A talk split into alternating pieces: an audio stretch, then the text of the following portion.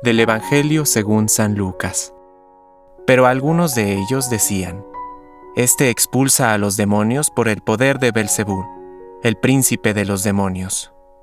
Otros, para ponerlo a prueba, exigían de él un signo que viniera del cielo.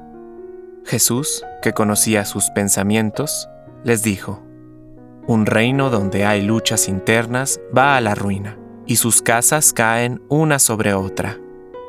Si Satanás lucha contra sí mismo, ¿cómo podrá subsistir su reino? Porque, como ustedes dicen, yo expulso a los demonios con el poder de Belzebul. Si yo expulso a los demonios con el poder de Belzebul, ¿con qué poder los expulsan los discípulos de ustedes? Por eso, ustedes los tendrán a ellos como jueces. Pero si yo expulso a los demonios con la fuerza del dedo de Dios, quiere decir que el reino de Dios ha llegado a ustedes. Cuando un hombre fuerte y bien armado hace guardia en su palacio, todas sus posesiones están seguras.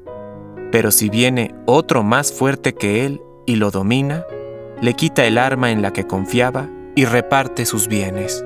El que no está conmigo está contra mí, y el que no recoge conmigo desparrama. Cuando el espíritu impuro sale de un hombre, vaga por lugares desiertos en busca de reposo, y al no encontrarlo piensa, volveré a mi casa de donde salí. Cuando llega, la encuentra barrida y ordenada. Entonces va a buscar a otros siete espíritus peores que él. Entran y se instalan allí. Y al final, ese hombre se encuentra peor que al principio. Palabra de Dios. Compártelo. Permite que el Espíritu Santo encienda tu corazón